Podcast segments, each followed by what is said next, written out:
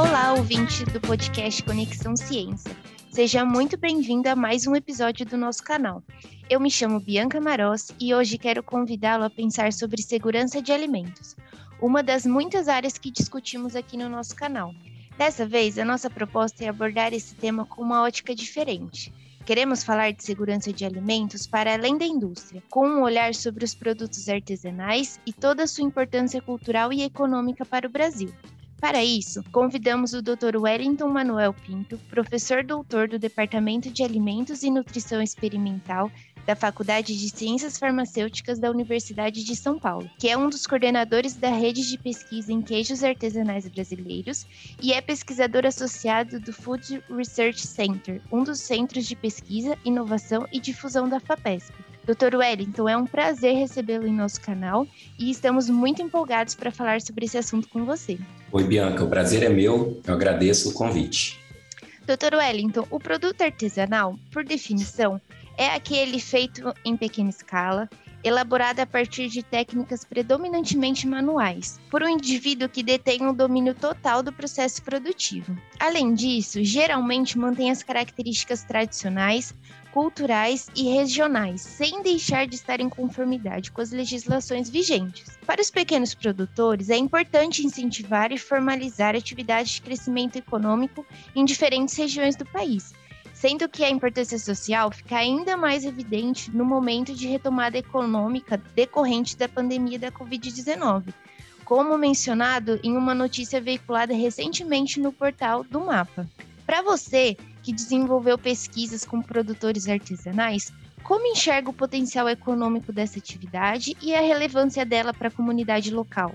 A valorização da produção artesanal de queijos tem um potencial enorme para a fixação das famílias no campo seja pela própria atividade em si ou pelo potencial turístico atrelado à produção artesanal. Uh, vemos que a população busca cada vez mais os produtos com esse apelo local, de produção pequena, que contribui uh, na questão de uma menor pegada de carbono também. Uh, a gente vê exemplos de sucesso com os famosos queijos artesanais de Minas, o próprio eh, queijo do Cerro, que alavancam tanto a economia quanto o turismo local. Em São Paulo, né, no, no, estado de São Paulo, não é diferente, é, pois algumas fazendas produtoras têm atraído muitos turistas que buscam uma experiência rural autêntica com a produção destes alimentos. Eu acredito que esse movimento só tende a aumentar e, interessantemente, a gente vê, mesmo que informalmente, um turista com um poder aquisitivo alto, né, disposto a pagar um bom valor agregado por essa experiência. Agora, nem tudo são flores. Uh, ao conversar com alguns produtores, nós vemos que muitos enfrentam escassez de mão de obra no campo para tocar justamente as atividades de pecuária. Então, eles dizem que uh, não está fácil achar pessoas interessadas no trato com os animais, na ordenha, né, o cuidado geral com a produção primária. Esta é, sem dúvida, uma, uma dificuldade que precisa as pessoas que não são as proprietárias das queijarias, por exemplo, se fixem no campo. Isso é, precisa ser revisto. E pensando nos aspectos regulatórios desses produtos, a certificação que atesta a artesanalidade, assim como o respeito às boas práticas agropecuárias e de fabricação, traz mais credibilidade aos itens e aos produtores, assim como melhoram o alcance de distribuição desses produtos. O selo arte é um certificado que assegura que o produto alimentício de origem animal foi elaborado de forma artesanal, com receita e processo que apresentam características tradicionais, regionais ou mesmo culturais. Em fevereiro deste ano, o mapa divulgou que o selo arte chega a mais de 200 produtos artesanais e está espalhado por mais de 10 estados do Brasil. Muitos produtos artesanais, hoje restritos às regiões onde são produzidos, poderão ser encontrados em lojas e mercados de muitos estados, caso possuam o selo arte. Nós conseguimos fazer um paralelo da importância desse selo arte em produtos artesanais com o selo CIF que as indústrias sob fiscalização do DIPOA têm em seus produtos fabricados em grande escala? Sim, existe uma relação direta entre o selo é, arte e o da inspeção federal, mas vale a pena a gente falar um pouquinho mais sobre uh, os outros selos que existem. Então, acho importante entendermos que o sistema de inspeção de produtos de origem animal é, no Brasil é bastante complexo. Então, é, existem diferentes serviços de inspeção conforme os entes federativos. E quando falamos de produtos de origem animal, de, de uma forma ou de outra, né, estão todos ligados ao mapa. Mas vamos lá, os serviços de inspeção que existem são a nível federal, né, que a gente conhece como CIF, Serviço de Inspeção Federal. Esse é, inspeciona produtos que podem ser produzidos, comercializados em todo o território nacional e até exportados. Existe o Serviço de Inspeção Estadual, aqui no caso de São Paulo é o CISP. Então, produtos que podem ser produzidos, comercializados né, entre todos os municípios do estado de São Paulo. Uh, e existe também o serviço de inspeção municipal. Então, nesse caso, uh, produtos podem ser comercializados, né, produzidos comercializados apenas dentro do município de origem. Então, isso traz alguns entraves, né, quando a gente pensa é, na produção, no produtor, no caso, né, que ele, por exemplo, se ele tem o serviço de inspeção municipal apenas, ele não pode mandar esse produto para outro município, muito menos para outro estado. Ah, além desses selos, né, a Instrução Normativa MAPA número 36 de 2011 estabeleceu os requisitos para adesão dos estados, do Distrito Federal e dos municípios, individualmente ou por meio de Cado de Atenção à Sanidade Agropecuária, conhecido como SUASA, que é integrado pelo Sistema Brasileiro de Inspeção de Produtos de Origem Animal, o CISB-POA. Então tem mais um selo aqui.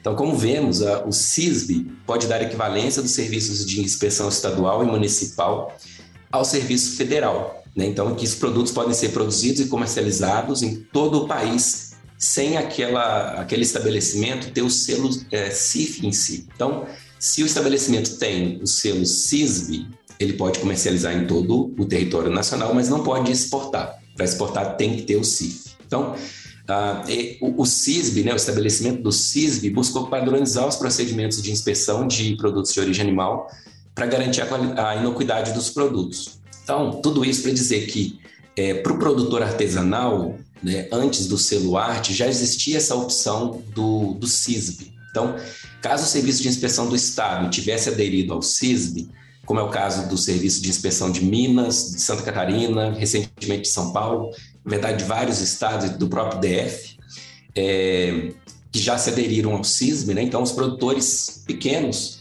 é, poderiam ter essa oportunidade. Mas aí sim entra a questão do selo arte. Né? O, o selo arte foi uma chancela do governo federal né, para autorizar a venda entre os estados desses produtos artesanais. Então, inclui queijos, mel e embutidos.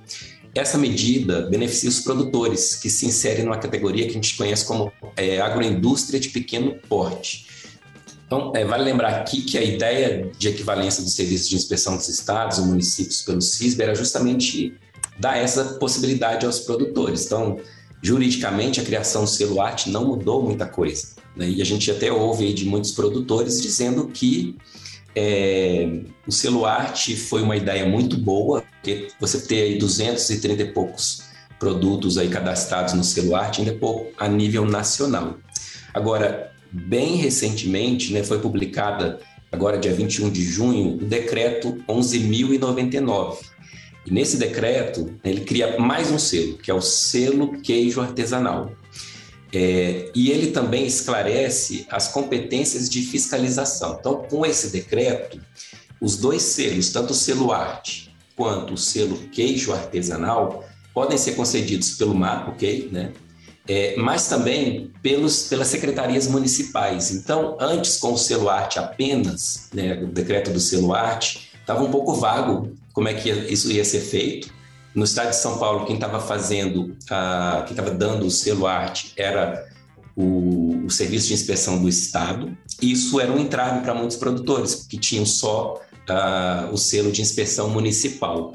Então, agora, com esse decreto né, que está fresquinho e acabou de sair, é, fica estabelecido que o serviço de inspeção municipal também pode dar esse selo, seja o arte, seja o queijo artesanal. O produtor, dependendo do caso, ele vai poder ter os dois selos, tanto arte quanto queijo artesanal, e, ou ele pode escolher ter só o selo queijo artesanal. A gente ainda está aprendendo, porque esse decreto acabou de ser publicado, então ah, tem muita coisa para a gente aprender sobre esse decreto é, 11.099. Que bacana, doutor, você ter trazido essa novidade aqui para gente. E corroborando com essas leituras e pesquisas sobre esse universo de produtos artesanais, encontramos leis e referências normativas tanto para a concessão do selo, como você mencionou na sua fala anterior, como para boas práticas agropecuárias, o que nos dá a ideia, como consumidores, de que a fabricação, mesmo não sendo industrializada, é, existe um processo de controle de qualidade dos produtos. Em relação aos queijos artesanais, os locais de fabricação e os trabalhadores são pontos críticos no que diz respeito às boas práticas de produção. Quais são os cuidados adotados nesses ambientes em relação às instalações e aos manipuladores dos produtos? Muito importante essa pergunta, né? Ao meu ver, antes dos cuidados é, nas instalações, um ponto crucial é a saúde do rebanho e a higiene na ordenha. Então, é como os queijos artesanais são normalmente feitos com leite cru, não é um passo que na engenharia de alimentos a gente chama de killing step, como por exemplo a pasteurização, esterilização, que garante que qualquer patógeno zoonótico vai ser eliminado da matéria-prima. Então, é, assim tem que se garantir que o rebanho esteja livre de tuberculose, de febre aftosa, de brucelose. Né? Se assumirmos que todo o rebanho esteja livre desses patógenos, aí sim a gente parte para o próximo passo, que é a higiene na ordenha, que é fundamental. Então, não, não basta higienizar os tetos dos animais, aqui tem que se ter o controle é, de mastite em cada animal, ah, tem que se fazer a higiene do teto antes e depois da ordenha, a gente conhece isso como é, pré e pós-dipping, e ainda tem que tomar um cuidado enorme com a higiene da ordenhadeira né, e todos os utensílios utilizados na ordenha. Após a ordenha em si, tem que se garantir que o animal vai ficar de pé por pelo menos 30 minutos para que se diminua o contato dos tetos com o solo né, o que poderia facilitar a entrada é, do, de patógenos causadores de mastite pelo esfíncter né, do teto que estaria ainda aberto. Agora sim a gente pode falar de higiene né, dentro da queijaria. Aqui é muito importante certificar que toda a sujeira, por exemplo, a sujeira do curral, é, não entre na área de produção. Então, você tem que instalar barreira sanitária com higiene de botas, higiene de mãos, uniformes limpos né, para utilizar dentro da queijaria, porque para uso em qualquer estabelecimento processador de, de alimentos, a água tem que ter qualidade potável. Então você, tem, você pode beber daquela água. É, e não basta dizer que é água de mina, né? tem que se ter o controle da fonte e cloração da água, porque é, a água pode parecer limpa aos olhos, mas não se tem a garantia que ela está livre de patógenos. Né? Então, realmente tem que ter esse controle. É, alguns produtores são relutantes quanto à coloração da água, mas é super importante que isso seja feito, é, porque a água pode trazer contaminantes para dentro da queijaria, como disse, né? A, o, os olhos podem não ver, mas os micro-organismos podem estar ali presentes. É, todo equipamento e instalação da queijaria também tem que ter um desenho sanitário adequado, ou seja, ele tem que ser fácil de higienizar. Né? Então, alguns materiais que não são fáceis de higienizar é, precisam ser revistos. De repente, olha, é hora de substituir uma bancada de madeira que fica muito molhada, que, que pode né, realmente ser abrigo ali de micro-organismos, indesejáveis no caso. Os nossos queijos artesanais já foram reconhecidos internacionalmente diversas vezes mais recentemente em um concurso mundial de queijos que participamos em 2021 na França, onde o Brasil foi um dos protagonistas nos quadros de medalhas com produtos de Minas Gerais, Paraná, São Paulo e outros estados. O seu grupo de pesquisa realizou trabalhos sobre a segurança microbiológica de queijos artesanais e os desafios enfrentados pelo setor. Você poderia comentar um pouco qual o papel dos microorganismos desempenham nos diferentes tipos de queijos produzidos a partir do leite cru? Sim. Então, eu brinco que no meu laboratório nós somos especializados em buscar micro-organismos do mal, né, que seriam os patógenos, os indicadores de falhas higiênico-sanitárias. Então, se há algum patógeno no produto, a gente vai atrás de encontrá-lo. Mas é importante lembrar também que com o uso de leite cru, especialmente com o uso de pingo, que é um tipo de soro, a gente tem acaba trazendo para o produto uma microbiota muito rica e benéfica, né, que vai conferir características sensoriais únicas a esses produtos artesanais. Tem inclusive a possibilidade de haver nessa microbiota bactérias probióticas que conferem benefícios à saúde, né? Bactérias que produzem peptídeos bioativos, produtoras de ácidos, bacteriocinas, também, né, que vão inibir patógenos, enfim. Para os queijos maturados, especialmente os de longa maturação, o uso de leite cru é muito interessante do ponto de vista sensorial. A gente viu na nossa pesquisa e também na própria literatura da área que a maturação desempenha um papel muito importante também na segurança do produto. Quando os devidos cuidados são tomados com a saúde animal, boas práticas de ordenha e produção, a maturação exerce um papel fundamental na redução da microbiota indesejável. A gente viu isso em um trabalho que a gente fez é, na Serra da Canastra, em três fazendas, e também num trabalho feito no laboratório com um modelo de queijo experimental, feito com e sem pingo. Nesse trabalho, inclusive, foi visto que o pingo exerce um, um, efeito protetor na qualidade e segurança do produto durante a maturação. O pingo, junto com a maturação, são fundamentais para as características sensoriais e para a segurança desse produto.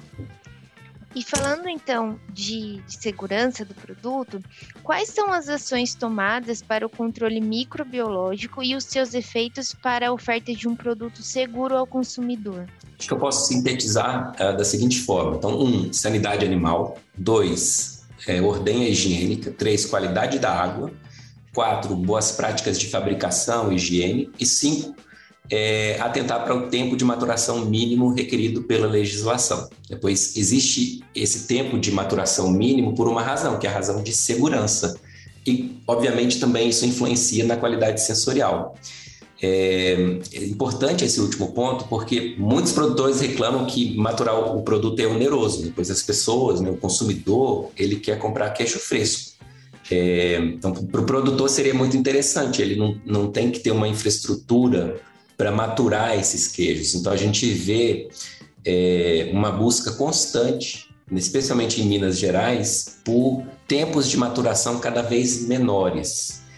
Mas é importante a gente lembrar que esse produto foi feito, é, mesmo que o queijo tenha sido feito com leite de matéria-prima muito boa, qualidade muito boa, ainda assim podem existir alguns micro-organismos ali que vieram no leite e podem aumentar em população a um nível indesejado, a um nível que chegaria, por exemplo, é, acima do exigido pela legislação. Então, para coliformes, para Escherichia coli, é, para Staphylococcus aureus.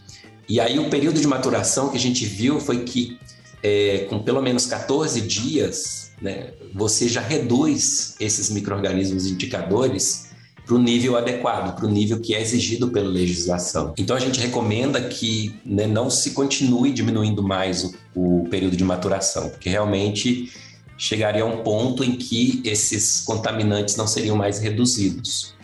É, ainda assim, eu dou uma última recomendação. Então, mulheres grávidas e pessoas com sistema imunológico, é, o ideal é que evitem consumir produtos feitos com leite cru. Mesmo com, todas as né, com toda a segurança adotada, não há uma garantia que esse produto, por exemplo, estaria livre de listeria monocytogenes. É, isso acontece fora do Brasil, isso não é só no Brasil. Então, fora do Brasil, você vai comprar um produto feito com leite cru, especialmente eu já vi isso nos Estados Unidos, é, tem um recado lá, olha, produto feito com leite cru, a mulher grávida evita, porque realmente não, não dá para correr esse risco.